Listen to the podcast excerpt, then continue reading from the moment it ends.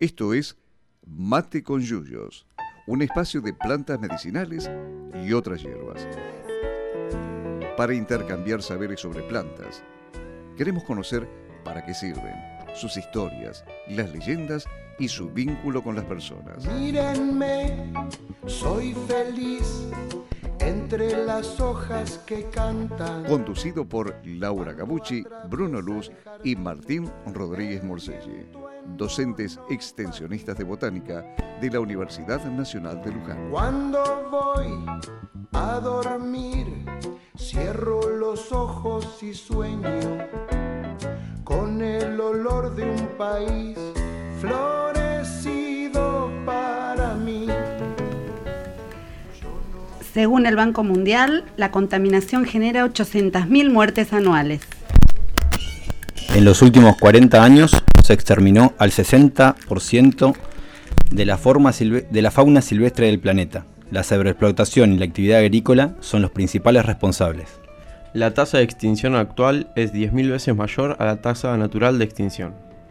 Entre 2007 y 2017 se deforestaron en Argentina 2.600.000 hectáreas, más que toda la provincia de Tucumán, el equivalente a 3.700.000 canchas de fútbol.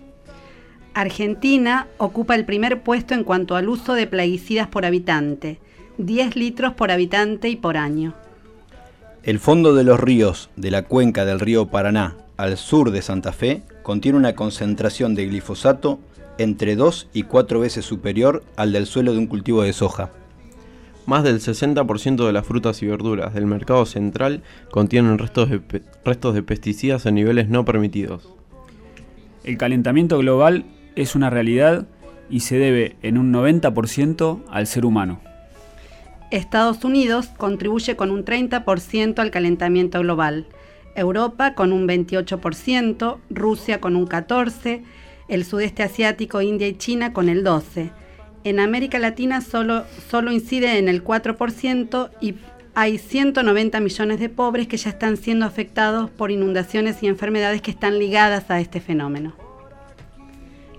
Anda Dios con regadera de lluvia. o disfraz- Buenas tardes. Esto sigue siendo Mate con Yuyos a pesar de todo lo que escucharon. No parece eh, el programa de todos los miércoles y hay una explicación para eso. Es, un programa especial, se los habíamos anticipado la semana pasada, eh, un programa especial sobre la Tierra. Esta semana se conmemoró el lunes el Día de la Tierra, ahora vamos a ver por qué y si estamos muy de acuerdo con esta conmemoración, pero lo cierto es que vamos a aprovecharnos de esta, de esta efeméride para hablar de temas que nos interesan, que están por supuesto ligados a las plantas, que están ligados a, la vida en este planeta, entre, entre eso la vida de las plantas, la vida de las personas, de los animales, de todos, ¿no es cierto? El, Día de la Tierra, ¿cómo, ¿cómo surge este Día de la Tierra que no coincide con el Día de la Tierra al que por ahí estamos acostumbrados los de esta parte del mundo, ¿sí? A, a hacer hincapié en el, en el primero de agosto y en, el- en la celebración de la Pachamama que hacen nuestros pueblos originarios. ¿Este Día de la Tierra de dónde sale, Tano? Este Día de la Tierra tiene eh, sus orígenes en Estados Unidos en la década del 60, cuando el senador por el, estado de Wisconsin, Gaylord Nelson, lanzó campañas a favor de- del medio ambiente, eh, que ya empezaba a mostrar evidente degradación. Em, algunos eh, cuentan que en, en la- en las grandes ciudades, en, el centro de las grandes ciudades, en hora pico, eh, prácticamente no se podía ver nada por la gran contaminación de- del aire que, existía. Entonces, bueno, el senador Nelson se, se apropió de, de esta, de este malestar popular eh, y entonces eh, propuso, eh, inspirado en, en las protestas por la, por la guerra de Vietnam de, de aquellos años, convocar a, a una protesta masiva a favor del medio ambiente ¿sí? y en contra de, de la contaminación. Es así que, que se pudo concretar esta, esta movilización el 22 de abril de 1970 Ajá. con masiva convocatoria. Se estima que unos 20 millones de estadounidenses participaron de, de esa, de esa protesta. Así es que a partir de, de esa fecha se conmemora, de ese año se conmemora todos los 22 de abril eh, el Día de la, de la Madre Tierra. Se estima que aproximadamente eh, participan en 180 países más de mil millones de, de personas de esta, de esta conmemoración. Así que, como decía Laurita, nosotros no, no- nos agarramos de, de ahí eh, como excusa para hablar un poquito de las cuestiones ambientales que, que nos tocan. Sí, hace dos o tres años lo comenzamos a festejar con una propuesta del Centro de Estudiante de Biología, con la plantación de uno- un- unos árboles. eh, unas, las tipas eran Unas de tipas, unas tipas eh, que están atrás del edificio de estacionamiento. sociales y educación. Y, y bueno, es una excusa también para hablar de ciertos temas que eh, a veces nos olvidamos, que estamos acá de prestados, ¿no? Eso no quita que cuando llegue agosto eh, nos acordemos del festejo de, de los pueblos originarios, ¿sí? Y hablemos del significado del festejo de la Pachamama y, y, bueno, y lo tratemos en ese momento. Pero vamos a aprovechar este, en este abril a hablar un poco de, de estas cuestiones. Hay que ir preparando la caña con ruda para agosto. Tenés razón.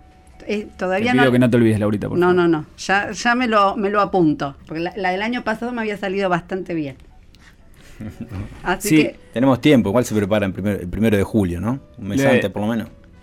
Recordamos los medios de comunicación para si quieren decirnos al programa. Hoy tenemos un par de ausencias, faltan Chiquito y, y Lautaro, le mandamos un fuerte abrazo.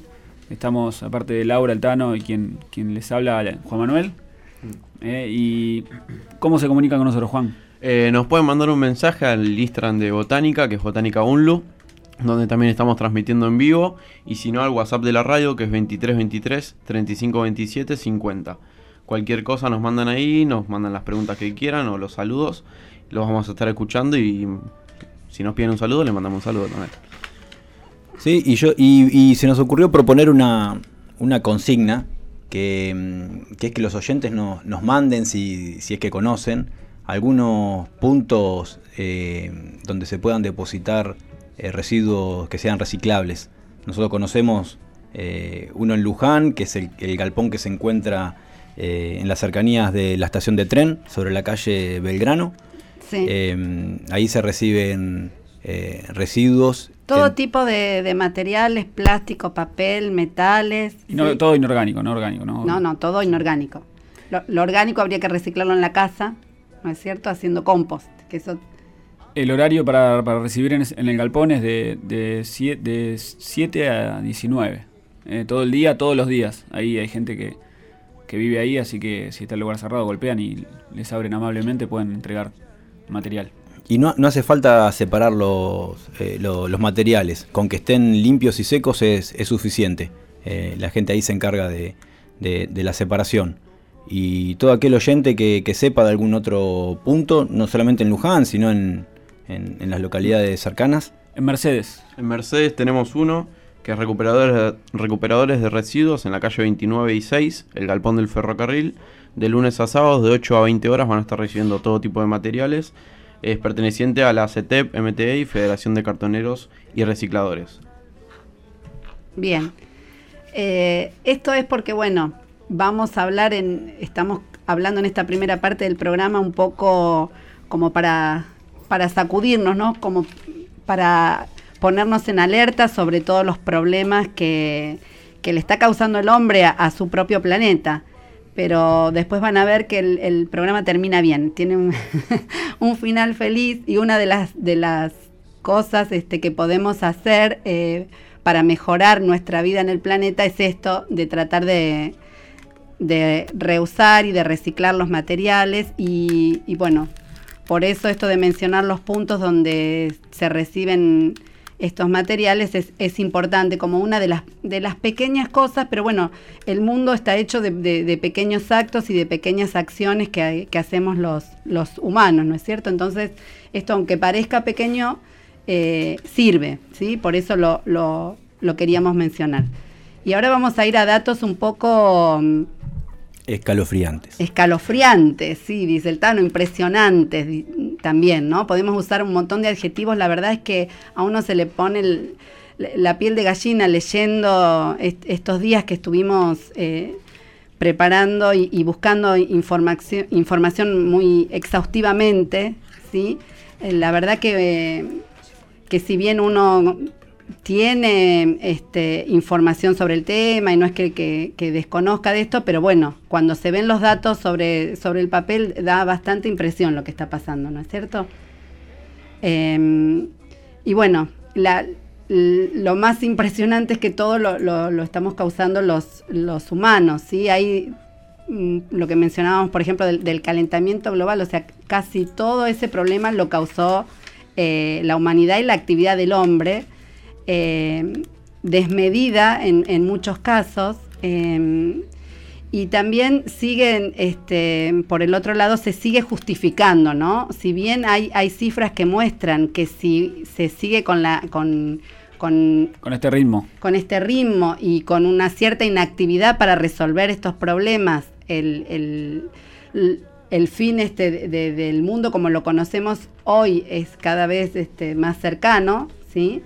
Eh, hay gente que todavía dice que, que estas son, este, digamos, eh, alarmas y que son Sí. exageraciones, ¿no es cierto? Hay una manera de, de minimizar la información. La información es poder y, y la información te, te empodera en la medida que también te alarma y te permite activarte con, con respecto a estas cosas. Eh, se habla de, a nivel mundial, de la sexta gran extinción del planeta y que ha comenzado con, con la, era, la era moderna, con la gran actividad industrial del ser humano y su- sus implicancias sobre el planeta.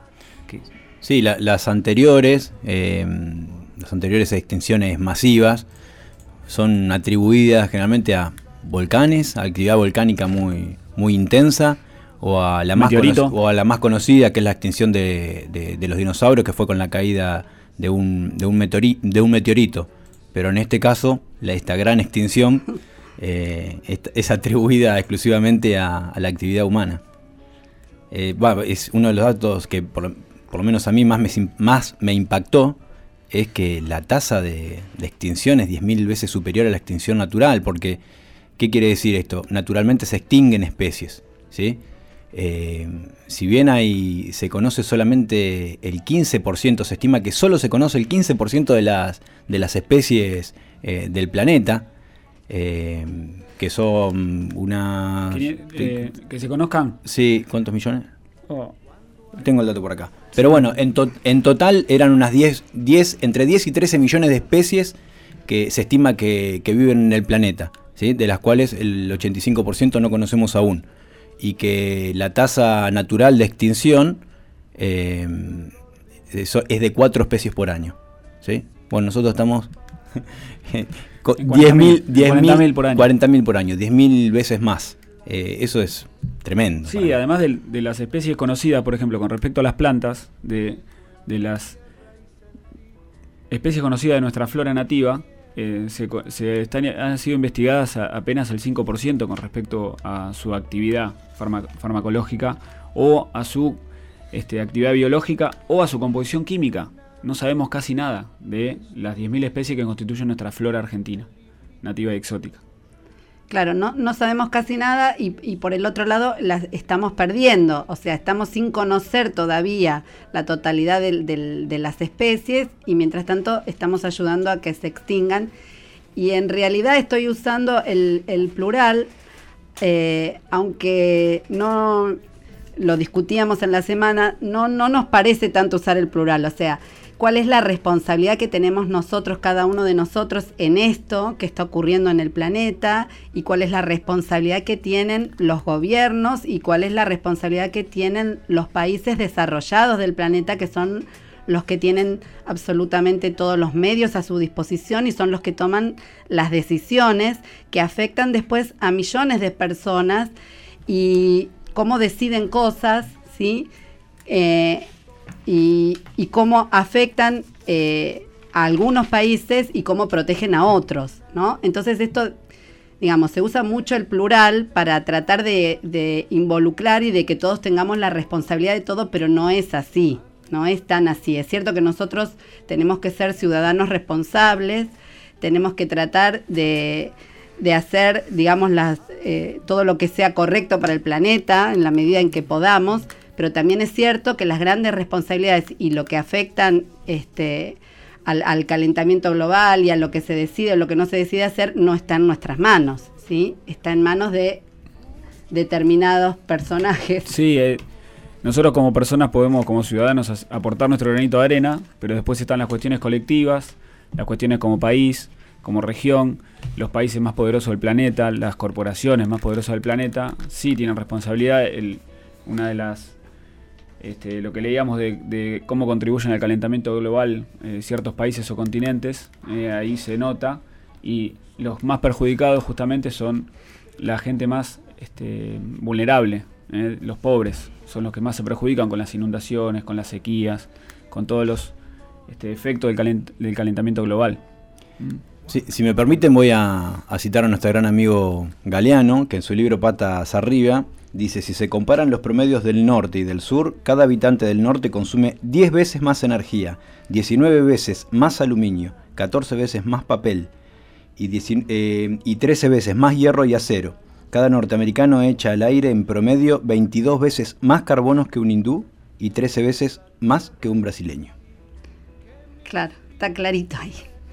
Y después cuando, digamos, cuando vienen los, los problemas ambientales, que si bien pueden afectar, por supuesto, a los países poderosos, porque de hecho los, los afectan, eh, la Tierra es un todo, sin embargo ellos cuentan con recursos, ¿sí? Para defenderse de, de estos, este, de terremotos, de maremotos, tienen otras posibilidades que los países eh, subdesarrollados, digamos, no tienen, ¿sí? Y los habitantes de estos países también están, pueden enfrentar estas adversidades de, distinta manera.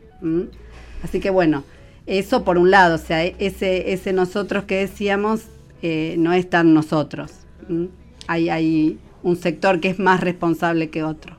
O sea, lo que para nosotros es claro mm, que no hay una cuestión solamente ambiental, que lo ambiental viene de la mano con, eh, con un modelo productivo, con un, con un, con un sistema, con el sistema capitalista, eh, donde, se, donde se prioriza solamente la- las ganancias y el empoderamiento de un, de un sector en detrimento de, de- otro, ¿no?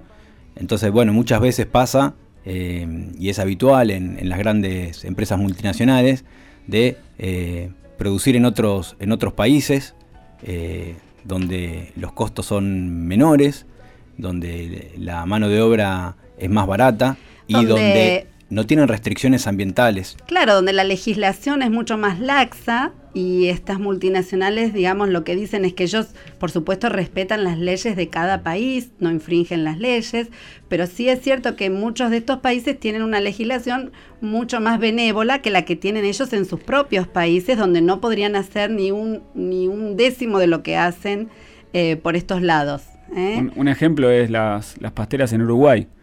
En Uruguay se hace el monocultivo de eucalipto, se cortan los árboles, se hace la pasta de papel y se la llevan a Finlandia, donde ahí hacen el papel en fábricas que contaminan mucho menos que una fábrica pastera o se, se ven este, des- se ven destrozados los suelos, el medio ambiente por el monocultivo de forestal. Claro, o sea, el- Uruguay queda con el desastre y en Finlandia son muy correctos. O sea, eso...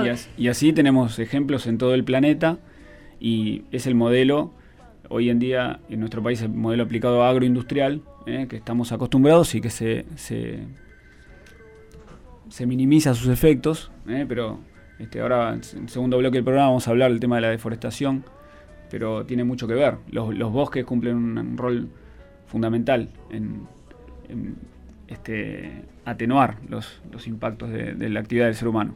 Claro, y no es lo mismo, digamos, por ahí para, para la gente que no, no tiene demasiada información, no tiene por qué tenerla, no es lo mismo un monocultivo, un, bosquecito de eucaliptus, un montecito de eucaliptus, que un bosque nativo que tiene una diversidad, ¿sí? que hay un montón de plantas de especies diferentes, cada una con requerimientos diferentes y con aportes diferentes que le hacen al suelo. ¿eh? Eso no, no, no tiene nada que ver una cosa con la otra. ¿eh? Sí, de hecho es, es hasta, va, se plantea como intencional decir que lo- los cultivos de eucaliptus o de pino son bosques implantados, cuando Claro. en realidad el concepto de, de bosque es totalmente diferente, habla de otra cosa. No, no- no tiene mucha diferencia un, bo- un- un cultivo de, de eucaliptus o, o de pino, en el sentido que es un monocultivo, con, con el de la soja. Exacto. Por ahí la soja es lo que, lo que peor prensa tiene hoy, hoy por hoy, pero cualquier monocultivo planteado de esa manera eh, tiene, tiene consecuencias sobre el medio ambiente. Exacto, exacto. La gente por ahí, es cierto, la, la, la que peor prensa va teniendo es la soja, por un montón de cuestiones además. Que tienen razón. que se la merece, ¿no? que se la merece, pero bueno. Eh, hemos elegido una, una canción, has elegido, Tano. Sí, sí, acá Estamos todos de acuerdo, estamos todos de acuerdo. Yo tengo que hacer una denuncia pública, me acusan de que, de que Arbolito a mí me, me pasa algo por, por pasar las canciones de ellos, pero no es, no es verdad. Sí, elegimos Pachamama de- del grupo Arbolito, que fue el tema que, que elegimos también para, para publicitar el programa de hoy, que dice Pachamama, madre tierra, madre de todos los colores, Pachamama, madre tierra, madre de todos los sabores, algunos te pedimos perdón.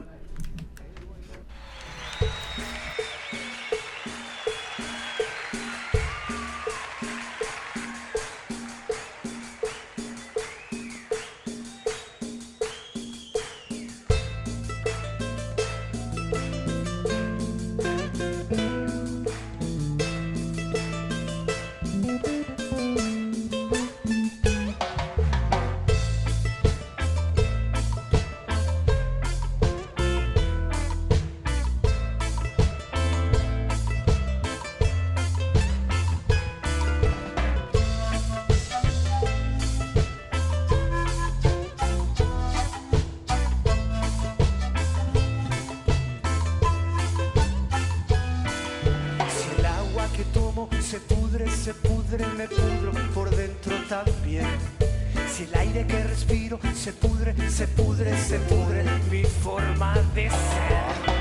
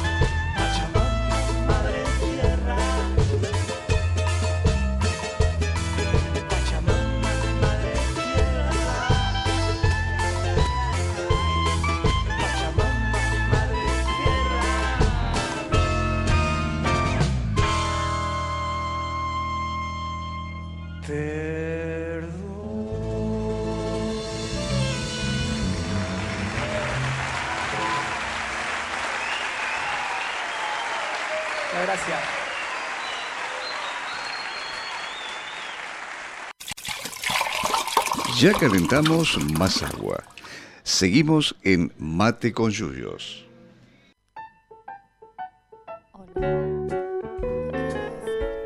Muy bien, acá estamos de nuevo. Este, vamos a hablar un poquito de los bosques de nuestro país, eh, que recién decíamos la importancia de los bosques nativos en cualquier lugar del planeta. Eh, tiene una importancia muy grande en cuanto a regular los, los flujos de agua, eh, cuidar los suelos, toda la biodiversidad, que contienen, ya sea un bosque, este, un bosque frío al norte de Europa o de Norteamérica o la selva tropical. eh. Todos tienen su biodiversidad y todos contribuyen este, al equilibrio de nuestro planeta. En, en Argentina este, hay un documento muy breve, muy interesante del año 2009 cuando se desarrolló el Congreso eh, Mundial Forestal en nuestro país, eh, que uno si pone, coloca en el buscador bosques nativos de Argentina, aparece enseguida, que indica que se, se cree que eh, en 1810, en, en la época de cuando fue la Revolución de Mayo, había en Argentina unos 100 millones de hectáreas de bosques nativos.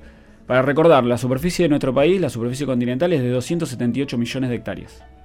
¿Eh? Un tercio más o menos. Así que un tercio este, ocupado por bosques nativos. ¿Cuáles son las, las regiones de bosque de nuestro país? La selva paranaense, que está en Misiones, están las cataratas. Toda la región chaqueña, una región extensísima que va del norte Santa Fe, Santiago del Estero, Chaco, Formosa, este de Salta, Jujuy, Salta principalmente. Las Yungas, que es la selva tucumano-oranense, que está este, una, una lengua que se mete una cuña desde, desde Bolivia por Jujuy, Salta, Tucumán el, el Espinal, que es una media luna que rodea a la provincia de Buenos Aires, desde Entre Ríos, Santa Fe, Córdoba, San Luis, La Pampa, y llega hasta, la, hasta la- el pie de, de la provincia de Buenos Aires, y los bosques andino-patagónicos, que son los que están desde Neuquén hasta Tierra del Fuego, todo por la cordillera. Esos son la- los bosques nativos nuestros que originalmente, antes de, este, de la Revolución de Mayo, se dice que ocupaban unas 100 millones de hectáreas. ¿eh?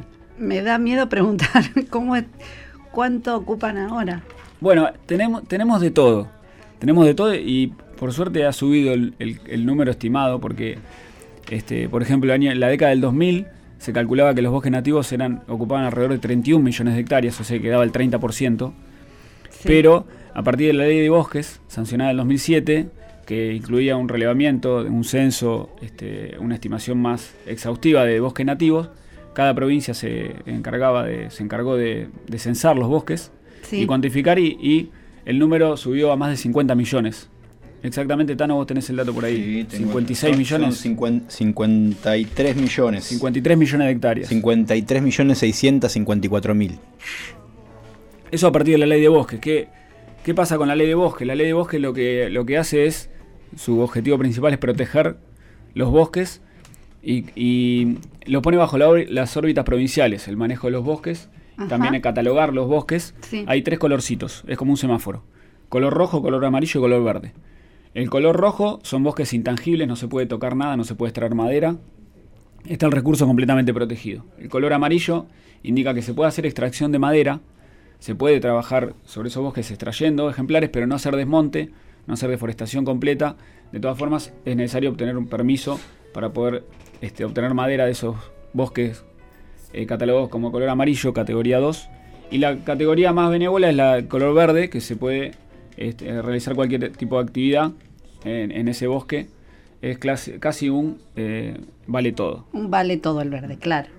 Y hay provincias en las que el verde se extendió mucho. ¿o ¿Qué pasó? Porque hay provincias que uno lee los datos y es... Sí, hay algunos que, algunas organizaciones denuncian que algunas provincias, eh, digamos, ligadas al poder económico eh, de turno, eh, catalogaron la- las zonas en color verde, rojo y amarillo en función de, de- de sus, de sus eh, beneficios, ¿no? de sus intereses. Entonces, la- las tierras que eran eh, cultivables las pusieron todas dentro del color verde y el resto, lo que es eh, la- las laderas de montañas o alta montaña, lo pusieron en color amarillo y rojo. Claro.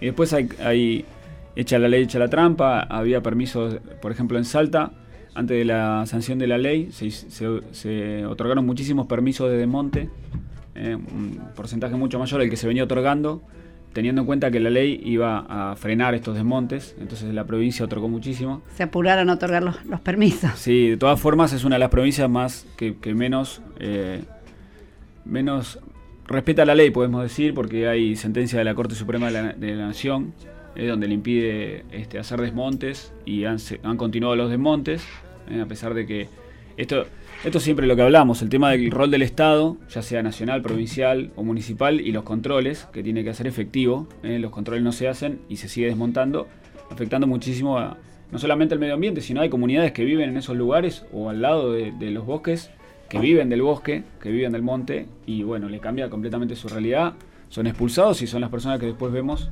por ejemplo, habitando la, la periferia de las grandes ciudades, expulsados de su lugar de origen. ¿no?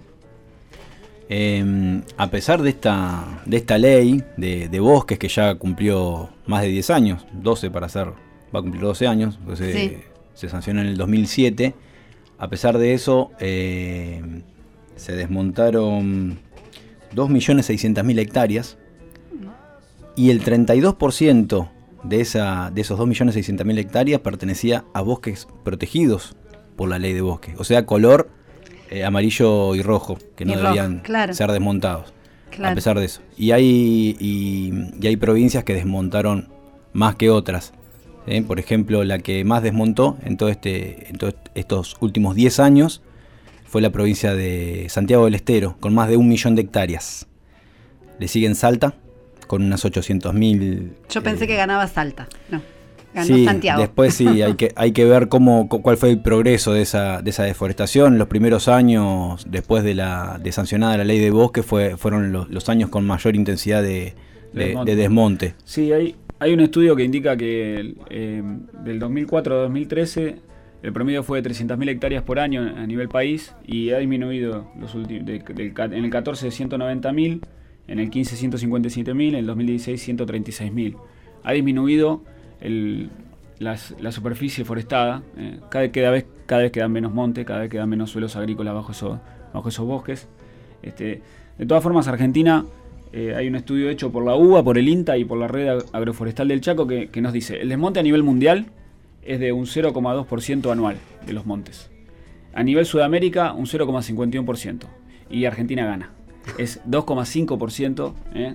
Quintuplicamos eh, lo que es a nivel sudamericano y, lo, y multiplicamos por, por 12 lo que es a nivel mundial, la tasa de desmonte. Ya estamos primeros. Sí, somos algo. los mejores. Bien, claro, muy bien. Esos orgullos que, que nos gusta tener a los argentinos de estar primeros en, en- en todo, bueno, ahí Estamos tenemos en, uno. en- en tasa de desmonte, vamos primeros.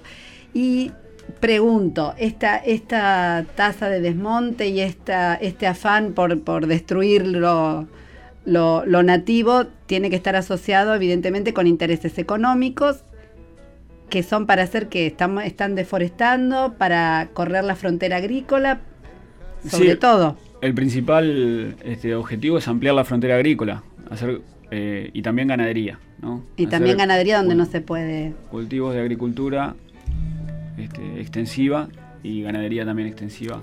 Para aquellos que no, que no saben, que no tienen idea de qué, de qué hablamos cuando hablamos de desmonte, estamos hablando de una superficie totalmente cubierta por vegetación, imagínense quebrachos, algarrobo, o sea, digo, digo esto, estas especies pues son las más asociadas a la, a la región chaqueña, que es la más afectada. Claro, y estás hablando de las plantas. Estoy hablando de las plantas. Los animales, Sí. los insectos, todo el, todo el reino. Digo, y los árboles que por ahí fue, son, lo, son lo que más llama la atención por, por, por su tamaño, por su magnitud. Pero Pero, hay no un montón los- de claro. flora eh, Sí, vinculada eh, a esos ambientes y como dice Martín, de fauna y también pueblos. Pueblos campesinos. gente. eh, hay gente, pueblos, ori- pro- pueblos originarios que, que- que no solamente viven ahí, sino que viven de, de ese monte, como decía Martín.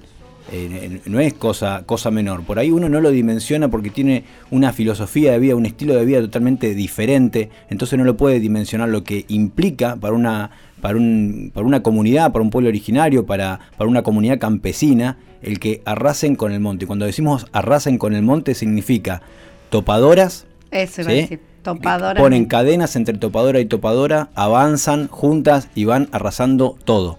Pero literalmente todo. Queda tierra rasa. Acumulan en cordones la, vegetación, la dejan secar unos días y después la prenden fuego. O sea, no hay aprovechamiento absolutamente de ninguna madera de la que existe en ese, en ese monte. ¿sí? Queman todo. El objetivo es liberar de vegetación y de madera todo ese terreno para después implantar algún monocultivo que generalmente, por lo, menos en la región chaqueña, es eh, soja. Sí, el tema de, de la, de la deforestación el desmonte eh, es relativamente nuevo en ese sentido, que, arrasan con todo, pero pensemos en, la selva misionera. Uno cuando va a misiones ve todo vegetación, todo vegetación. Si no ves selva diversificada, ves cultivo de pino o eucalipto. Y uno dice, ah, qué lindo, bueno, por lo menos hay verde. Pero no, en realidad es monocultivo, es un desastre todo lo que significa para la biodiversidad en, el- en la región. Y luego cuando se va más al sur, a la zona de pastizales de Corrientes, donde está Virasoro, que está ahí las Tres Marías, o cerca de- entre, Misiones y los esteros de Liberá, es todo campo natural, es todo pastizal, con mucha ganadería y mucha fauna asociada a esos ambientes, además de la, gran riqueza florística que tiene. Ahí también se están implantando bosques, monocultivo, miren, me sale de bosques encima, se están implantando monocultivo de, de pino principalmente y eucalipto, ¿eh? y no se desmonta, pero sí hay un grave daño a lo que es la biodiversidad, el avance por ese lado. por ahí está como más aceptado que, una plantación de, monocultivo forestal, de pinos y eucaliptos, se haga sobre pastizales, sobre zonas donde, donde no hay selva. Por el caso de Misiones, por ejemplo, para implantar eh, eso- esos cultivos se eh, barre con la selva. Y entonces eso impacta. ¿Cómo puede ser que barran con la selva para que implanten eucaliptus y pinos? Y pero si, si eso fue sobre un pastizal es como que está más allá. Ah, no había nada. Como si, un pastiz- como si en un pastizal no existiera la, la vida. Claro. Eh, para aquellos que no saben, los pastizales muchas veces tienen ma- mayor biodiversidad que muchos bosques. ¿sí? Entonces, que no haya, que no haya árboles que sean tan, tan visibles no significa que no haya una, una gran biodiversidad ahí. Entonces no, no está bien tampoco que, que se haga sobre, sobre pastizales. No, no, está bien en ningún caso arrasar con, con todo ni, ni, ni hacer que disminuya de esta manera la, la biodiversidad. ¿eh? Eso está claro. Para, para que tengamos una idea del impacto que tiene esto sobre el cotidiano, el, cuando vemos algún en, en- en la tele, algún noticiero, algún informativo, una inundación y una luz que sucede en la provincia de Salta, que llovió mucho y se lleva puestos pueblos enteros, ¿eh? que, que cada vez son más frecuentes, ¿no es cada vez cierto? más frecuente porque el, el bosque lo que hace es frena el agua, la absorbe, la retiene, la enlentiza ¿eh? y después va así escurriendo naturalmente por esos cursos de agua que, que tenemos. O la inundación en el 2003 en Santa Fe. Está muy estudiado y comprobado que se debió a la alta eh, tasa de deforestación en el norte, en Santiago del Estero. En la inundación del 2003 en Santa Fe con tantos muertos. ¿sí? Eh, terrible, afortunadamente. La, la buena noticia de eso fue que Reutemann se tuvo que bajar de sus aspiraciones presidenciales, que era el gobernador. Pero, Me pero gusta bueno. Martín que está optimista y saca buenas noticias. Sí, bueno, Bien. ahí. Bien, porque si no. Pero eh, ade- además, para agregarle eh, más, más cosas terribles a la, a la cuestión, atrás de eso vi- vienen, vienen los cultivos. Y, y con los cultivos viene todo un paquete tecnológico que implica no solamente altos consumos de, de- de energía, sino que aplicaciones de agroquímicos, pero a niveles eh, siderales. ¿Sí? En eso también estamos ganando. En ¿no eso es también cierto? estamos ganando, estamos primeros. Sí, vamos primeros en el, en el uso de agrotóxicos y Sí. decíamos al, al principio, ¿no? 10 litros por habitante por año. Sí, ahí le- el tema de las contaminaciones de, lo- de los cursos de agua y este, no solamente tiene que ver, yo lo vinculo con el- la forma de vida que hoy en día tenemos nosotros, la vida moderna, esta que estamos a mil, y que también te obliga, por ejemplo, al tema, los bosques, está, el- es una farmacia verde el bosque, y lo- los, farmace- los, los fármacos de síntesis, ¿no? como por ejemplo el ibuprofeno es... Mm, eh, vamos a estar estudio- comentando. Vamos a estar comentando también en un rato sobre eso. muy bien, eh, eh, lo- la contaminación eh, por, por, este, la falta del bosque es terrible. eh, ataja, o sea, te llevas el bosque que te protege la inundación, venís con el cultivo, aplicás los plaguicidas, se van al río. Estamos comiendo pececitos que tienen cualquier cantidad de plaguicidas. ¿Sí? ¿Y qué hacemos? Vamos a levantar un poco esto, eh, por favor. Y mira, yo propongo que, que escuchemos un, un tema musical y después tratemos de levantar en el bloque siguiente, porque si, Si, no. que- si quedó algún oyente. Vamos con un tema que justamente se llama Desmonte, de lo que estamos hablando, del dúo Coplanacu. Que bueno, toca directamente el tema este y cualquier cosa repetimos de vuelta los números de contacto, que es el 2323 3527 50 el de WhatsApp que está funcionando y seguimos en vivo por el Instagram que estamos escuchando varios mensajes. Así que vamos con el tema.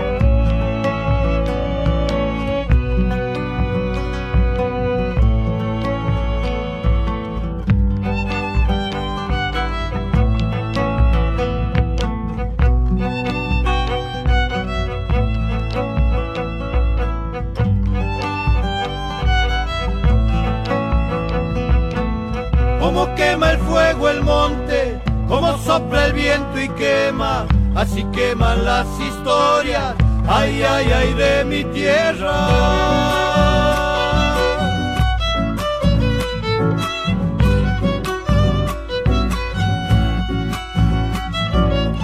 Desde que tengo memoria, esta es mi cuna y mi sol, donde se crían mis hijos, donde me he criado yo.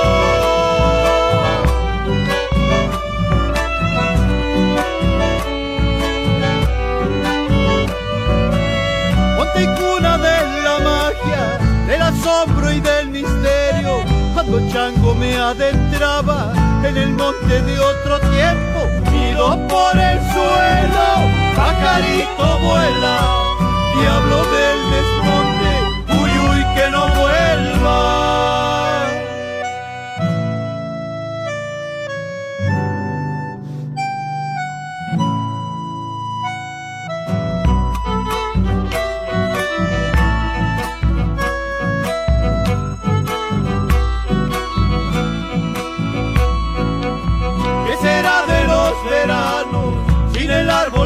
La sombra, sin coyullos en la tarde, sin colores, sin aroma.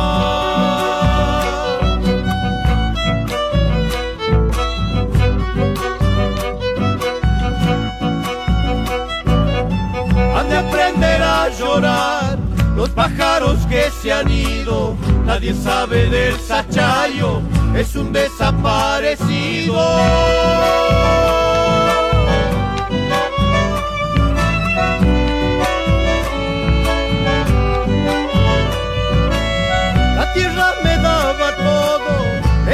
Todo a la tierra. Me he quedado sin a quien darle mi esperanza y mi tristeza. Ido por el suelo, pajarito vuela, y hablo del desmonte, uy, uy, que no vuelva. Ya calentamos más agua. Seguimos en Mate con Yuyos. Acá estamos de nuevo. Queremos mandar unos saludos a, a nuestros oyentes. eh, a Marianito Farga, ahí que nos mandó un saludo. A Emma, mi sobrina, que nos está escuchando desde España. Este, a Pía también, que nos escucha. ¿Quién más? Eh, Lauti, que hoy no pudo venir, nos mandó un mensajito. Ellen Luz, que no estaba escuchando, nos manda un saludo de Uri Mi Belarrea, mamá. como siempre. Toda la gente de Uribe, un abrazo grandote. O sea que quedaron oyentes. Quedaron, Claro. quedaron y son los que nos quieren. Lo hacen por nosotros. Yo le quiero mandar un saludo especial a, a mi cuñado Nahuel, que cumple años hoy. Así que feliz cumpleaños, cuña.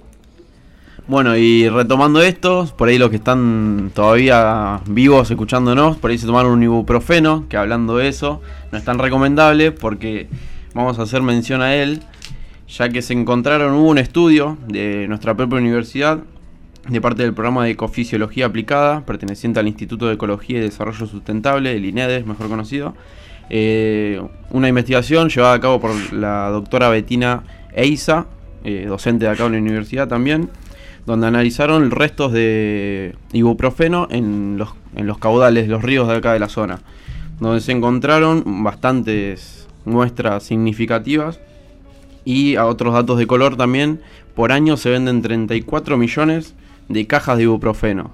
Eso es un dato de 2017 y eh, teniendo en cuenta la estructura química de este principio, el ibuprofeno, Así como lo tomamos, entre un 30 y un 90% lo eliminamos por la orina. Así que prácticamente como entra, sale. Por ahí mucho no nos hace. En realidad, eh, perdón, Juan, esta semana también hubo informes sobre el, mal uso del, ibuprofeno alertando que como cualquier otro medicamento, ¿sí? el mal uso puede traer una serie de, de trastornos también. Así que bueno, lo que nosotros recomendamos siempre es consultar al médico, tratar de resolver los problemas con, si se puede, con algo más natural. Sí, hay un dato que el 60% de las compras del, ibuprofeno son sin receta, así que la gente se automedica eh, mal, de mal manera. Por ahí te duele algo y ya lo primero que haces es tomar una pastilla que, bueno, no es muy recomendado.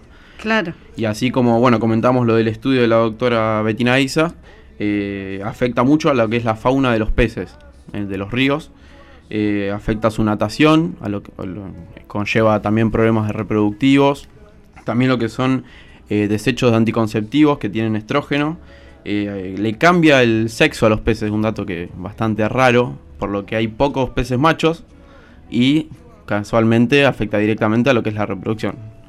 En bueno, este estudio analizaron más que, más que nada las madrecitas de agua, que es un, un pez nativo de la fauna pampeana, y también a lo que son las carpas, que eh, su natación está bastante afectada por lo que es este ibuprofeno y hay pocos eh, agentes que purifican el agua, hay pocos datos, pocas regulaciones en lo que sería estatal o políticas estatales.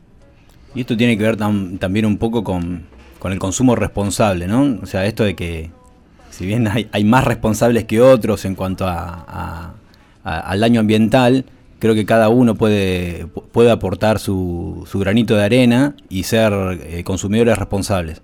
¿sí? Eh, obviamente siempre estamos alentados a consumir, a consumir, a consumir. Eh, creo que uno se tiene que preguntar qué consumir y cómo consumirlo. Y bueno, y también obviamente hay un, hay un montón de cuestiones que, que, se nos escapan de las manos. Por ejemplo, yo siempre pienso en, en, en todos los, los paquetes que, vienen, en los que envuelven las cosas y son, son necesarios, ya me respondo yo solo, ¿no? No, no, son, no son necesarios, pero, pero también está en nosotros decir qué consumimos, cómo consumimos y qué hacemos con eso, hacernos cargo de, los residuos que generamos. Por eso está bueno esto de saber dónde, dónde llevar los residuos que son reutilizables o reciclables, reciclar eh, los residuos orgánicos, porque esto además baja muchísimo el consumo de energía. Piensen que eso, los residuos orgánicos puestos en una bolsa, después lo tiene que recolectar un camión de, un camión de basura que, consume combustible y toda la, cadena que se genera, ¿no? Eh, entonces, bueno, nosotros como consumidores también podemos hacer un aporte a cuidar el medio ambiente. Claro.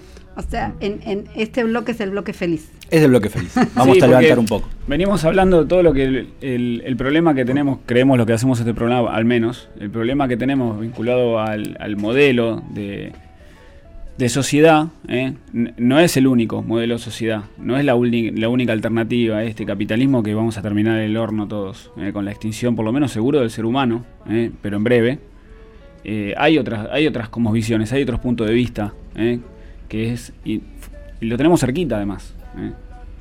Eh, claro, eh, hay, hay pueblos que, tienen otra, otra manera de vivir, ¿sí? que entienden el mundo de, otra manera, entienden que, la tierra no es un objeto con, que uno puede usar para, para, sacar dinero, o sea, para plantar y con eso tener este, riqueza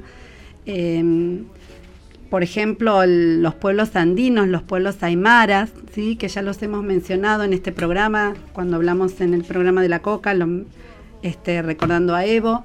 Eh, bueno, ellos tienen toda un- un- una manera de vivir absolutamente distinta y que les viene resultando, ¿sí? Hace siglos. O sea, ellos tienen un respeto por la tierra, por los animales y por las plantas que les impide ni siquiera pensar en que van a, obtener riqueza, ¿sí? Eh, solo por, por obtenerla. Eh, para variar tenemos un, texto, lo, leo rápido, pero es un texto hermoso de, de Galeano del libro Úselo y tírelo, que dice que tiene dueño la tierra. ¿Cómo así? ¿Cómo se ha de vender? ¿Cómo se ha de comprar? Si ella no nos pertenece, pues nosotros somos de ella, sus hijos somos, así siempre, siempre. Tierra viva, como cría a los gusanos, así nos cría. Tiene huesos y sangre, leche tiene y nos da de mamar. Pelo tiene, pasto, paja, árboles. Ella sabe parir papas, hace nacer casas, gente hace nacer. Ella nos cuida y nosotros la cuidamos. Ella bebe chicha, acepta nuestro convite. Hijos suyos somos. ¿Cómo se ha de vender? ¿Cómo se ha de comprar? Otro, otro pensamiento completamente distinto, ¿no? Sí, otro mundo es posible. El tema es que podamos este, construirlo. Yo creo que hay maneras este, colectivas. Sí, por, por ahí muchas veces nosotros, eh, charlando entre nosotros, dijimos, bueno, ¿qué, qué tomamos? Porque cuestiones ambientales para hablar hay, hay muchísimas. Por ahí nosotros como, como docentes de agronomía, como ingenieros agrónomos, decidimos hablar de, estas cuestiones que son las que más nos tocan de, cerca. Y la pregunta es, eh, ¿hay otra forma de producir alimentos? Porque siempre eh, cuando uno plantea eh, los problemas de, de- de desmonte, de deforestación, el uso de agroquímicos, mucha- muchas personas piensan, porque les hicieron creer esto, de que no hay otra forma de producir, es la única. ¿sí? Aplicar ese paquete tecnológico, aplicar agroquímicos, eh, eh, desmontar para poner cultivos es la única manera, no hay otra porque la población mundial está en crecimiento, hay que alimentar a los pobres del mundo. Y eso es una mentira grande como una casa. O sea, revisando Una casa grande, ¿eh? como una casa grande. Revisando los datos, por ejemplo, un- un- en el año 2008 hubo una, una cosecha récord en el mundo, ¿no? De los principales este, cultivos que son los que alimentan a la humanidad, el arroz, el trigo. Bueno, fue el año en que más pobres se murieron de hambre. Entonces, que se produzcan más alimentos no quiere decir que más gente vaya a ser este, bien alimentada. El problema no es solo producir, sino cómo producimos y cómo distribuimos lo que producimos, si hay equidad en eso. Entonces, está clarísimo, por lo menos para nosotros, que este modelo no le interesa a los pobres, no le interesa que la gente coma, lo único que le interesa es el rédito económico. ¿Sí? Entonces, eh, van a hacer todo lo, lo- lo que sea necesario para que ese rédito no baje. Pero nosotros decimos que hay, hay otro paradigma, hay otra manera de, de- de ver las cosas y hay otra manera de producir y es absolutamente posible porque de hecho se está haciendo en un montón de, de lugares en nuestro país, acá cerquita, hay ya producciones este, hortícolas que son agroecológicas, seguramente les habrán, eh, y por suerte les debe sonar a los que no saben bien qué es, pero les debe sonar esta palabra, agroecología, también les puede sonar producción orgánica, eh, producción libre de agrotóxicos, ¿de qué otra manera, chicos, se les ocurre que la pueden... Permacultura. Perma- Gracias, Juanma. Eh, digamos que hay, hay un montón de términos que no son exactamente lo mismo, pero sí que refieren a un paradigma distinto de producción, ¿eh? a, un, a un sistema de producción en el que no haya que estar todo el tiempo eh, poniendo energía, ¿sí? Con sus distintas formas, para, para que sea posible producir. Pero además no, no solamente esto, esto, estas formas de producir, que ya están recontraprobadas, aunque muchos lo nieguen, eh, no solamente son amables con el medio ambiente, sino que eh, realmente contemplan un montón de cuestiones más allá del medio ambiente. como, lo- eh, como los precios justos, como, eh, como el, el tra- el no trabajo infantil, el, el respeto por la tierra, la- el trabajo cooperativo. Hay un montón de cuestiones que están ligadas sobre todo a la, a la agroecología y, y a la permacultura que, que van más allá del cuidado del medio ambiente.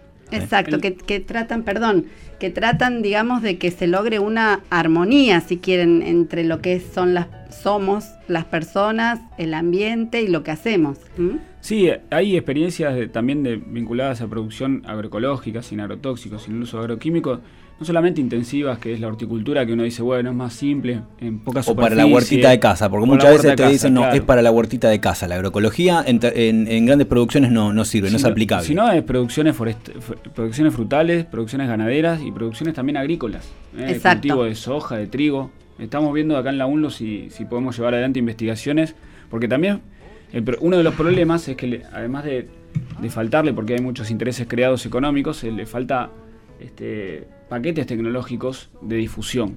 Di- Paquetes tecnológicos de difusión. Y creo que el, rol de la universidad también es importante en el sentido de crear conocimiento y difundirlo para poder producir en forma sana. Teniendo en cuenta el suelo, teniendo en cuenta las personas que producen, eh, teniendo en cuenta también el desarrollo del país, porque eh, el cultivo, eh, el modelo agroindustrial también de- des- despobla, eh, se lleva a la gente del campo, porque no hace falta gente. No hace falta gente, claro. No es un modelo que cree trabajo, al contrario. Además, ¿eh? ¿para qué se va a quedar la gente que, que sacaba su, su casa, su alimento, su medicina del monte cuando ya no hay monte? ¿sí? Entonces, eh, no, no solamente porque no tiene trabajo, sino porque no tiene recursos, los esos recursos que, que le sirvieron para sustentarse toda su vida. ¿sí? Bueno, ni hablar todos los problemas ligados a la tenencia de la tierra y qué sé yo, que está... Eso es para- para- cosas- no, no es para... Hay muchos programas más por delante. Es para otro programa, pero bueno, Hay- digamos, lo que, lo, lo que queríamos mencionar era esto, es que hay otra manera de, de producir posible que ya se está haciendo. Sí. Hay que Perdón, pero para los que, no sé si los que pudieron ir, el, el sábado hubo un festejo de la, de la colonia 20 de abril, del- de la UTT, acá en Luján, en el Ramallón, que festejaban los cuatro años de trabajo en, en el lugar donde están, que producen en forma agroecológica. Eh, Exacto, estuvo hermoso el festejo, yo pude ir y la verdad que estuvo muy, muy, muy lindo. Hubo además bandas de sicuris, hubo baile, hubo festejo de la, de la comunidad por estos cuatro años de estar ahí. Lo que mencionábamos hoy de los, de los ap- aportes que cada uno puede hacer es está el tema del consumo responsable. No solamente con, con, este, verduras y frutas sanas, sino también con otros productos elaborados. Acá en Luján tenemos un lugar que se llama Aini Almacén, que funciona en el Centro Cultural de Artigas, en Mitre 846, que reparten los bolsones de, verdura de la UTT eh, a pedido, ¿sí? y también venden productos de la economía eh, social y solidaria, podemos decir, productos cooperativos, tapa de empanadas, fideos, De- aceitunas, de todo. vinos, eh, fundamental, el vino Malbec muy bueno. eh. El- la feria que también se hace en la universidad, o sea, hay, digamos, si uno se lo propone, es cuestión de proponérselo, pero hay lugares donde uno puede comprar este, los productos que necesita de otra manera. Eh, tenemos que pasar los avisos. Sí, voy a pasar el que recién mencionaba este lugar que se venden productos de, de- de consumo responsable también y de producción responsable. Es, eh, están los lunes a la mañana los chicos ahí en, en Mitre 846, entre Humberto y Alem, en Luján. Y los jueves Eh, todo y el los día. jueves todo el día y el, el teléfono de contacto es 011 15 24 01 85 83. Eh, pueden comunicarse Repetilo, con- repetilo. 011 15 24 01 85 83. ¿eh? Aimé o León. Igualmente también tienen un Instagram que es ahí, Aini Almacén Popular, así que los pueden buscar por ahí también. Aini es con A, Y, N y latina. Exacto. Bueno, y algunos, algunos avisos. Queríamos comentarles que se está dictando en la, en la universidad, eh, hoy, mañana y pasado, un curso de posgrado y curso extracurricular de gestión ambiental universitaria para el desarrollo sostenible. ¿sí? Nos pare- Nos parece que es un gran aporte a, a la, a la gestión ambiental universitaria. Eh, ¿Y qué pasa este sábado? ¿Qué pasa este sábado? Por este, fin este- llegó. este sábado tenemos la jornada de puesta, valor, eh, puesta en valor de- del talar del Jardín Botánico. Así que a partir de las 10 de la mañana, o antes también, nosotros vamos a estar desde antes trabajando eh, para que todo salga bien. Desde el viernes vamos a estar. Sí, desde toda esta semana estamos trabajando. ¿eh? Eh, así que los esperamos a partir de las 10, aunque sea un rato para, para venir a pasar un, un buen momento, para matear, para plantar alguna plantita nativa. Esperemos que esté lindo el tiempo. Así que recuerden, a partir de las 10 en el Jardín Botánico. El que no sabe llegar, va, preste atención a los, a los arbolitos que va a haber car- carteles indicando. Cualquier cosa pueden escribir al Facebook del Jardín Botánico, ¿no? Exactamente. ¿Qué era? Eh, eh, jar- eh, Jardín Botánico Unlu. Muy Sí. bien. Y quería recomendar, que mencionamos un montón de, de fuentes de información que, que utilizamos. Hay un libro de, de Pedro Peretti y Mempo Giardinelli, La Argentina Agropecuaria, propuesta para una agricultura nacional y popular de rostro humano, eh, porque está clarísimo el libro de cómo habla de la realidad del sector agropecuario y todas las propuestas que hay para poder salir de este embrollo en el que nos han metido ciertos, este, ciertas personas interesadas.